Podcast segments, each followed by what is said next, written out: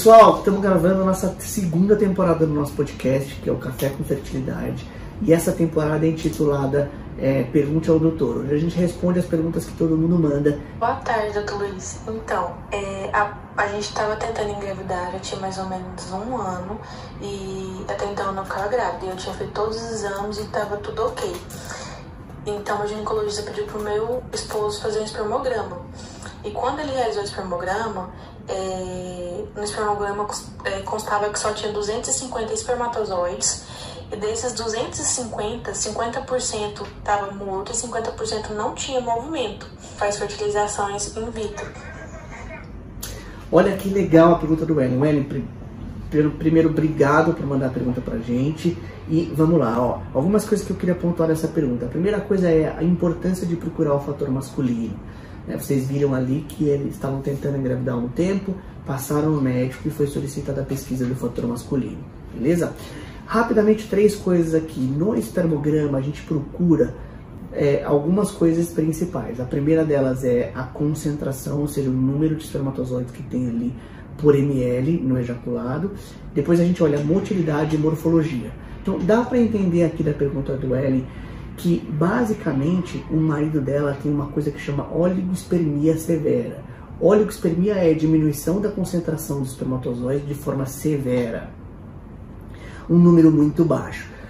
O que, que a gente sabe? A gente sabe que precisa de um, que, que o homem precisa de um número de espermatozoides mínimos ali, é, pelo menos muito próximo de 15 milhões de espermatozoides por ml, para que isso seja considerado normal e que ele esteja ali dentro de 5% da população que engravida é, as esposas em casa. Um número abaixo disso é, já diminui muito a chance do homem conseguir, do casal conseguir engravidar com esse espermograma. Então, informações do espermograma dela, é, realmente existe um número muito baixo, muito baixo, e a gente chama isso de oligospermia severa. Uma outra coisa que ela falou que é interessante é que a motilidade desses 250 é, não estão presentes. E a motilidade do espermatozoide para a gente em tratamento ele é muito importante para mostrar que o, que o espermatozoide está vivo, é viável e tem mobili, é, motilidade. Existem outras técnicas laboratoriais, por exemplo, uma delas é, é o SUIMAP, que a gente chama, que é você coloca ali o espermatozoide num tubo de ensaio e os que nadam para cima, ele teoricamente é, tem uma capacidade de fertilização e está mostrando ali uma capacidade funcional maior. Nesse caso, por exemplo, você não tem espermatozoide móvel no ejaculado do marido, tá bom? É, algumas coisas devem ser feitas. Uma das coisas que, que é possível fazer, existem testes para você fazer no espermatozoide e mostrar que alguns estão vibrando ali. Você pode realmente mostrar que o espermatozoide está vivo, mesmo que ele não tenha motilidade. É verdade dizer que a qualidade dele cai e os resultados do tratamento caem é, depois disso. Combinado? Então, técnicas de laboratório podem ser usadas.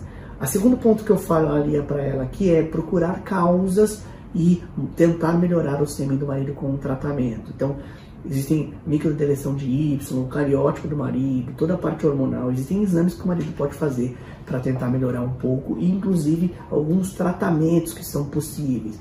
Dependendo se o marido tem um pouco de sobrepeso, a gente usa é, alguns inibidores de aromatase.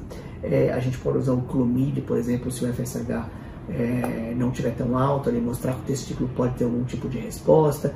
É, pode ser usado o HCG, ou seja, existem vários tratamentos que são possíveis para esse hipogonadismo, para essa diminuição de função testicular e os exames obrigatórios ali para pesquisar é, as causas porque não está produzindo tanto espermatozoide. Isso não é uma azospermia, né? uma azospermia é não ter nenhum ejaculado. Então, provavelmente ali o ducto que faz com que o homem ejacule está é, tá presente, que é o ducto deferente. Combinado? Então, é, Wellen, obrigado pela pergunta. Espero que você tenha sorte aí em tratar o fator masculino. É super importante então procurar tudo nele antes de ir para a fertilização para aumentar suas chances, suas chances de engravidar. Combinado? Obrigado pela pergunta. Espero que você esteja acompanhando aí nosso podcast e vejo vocês nos próximos episódios.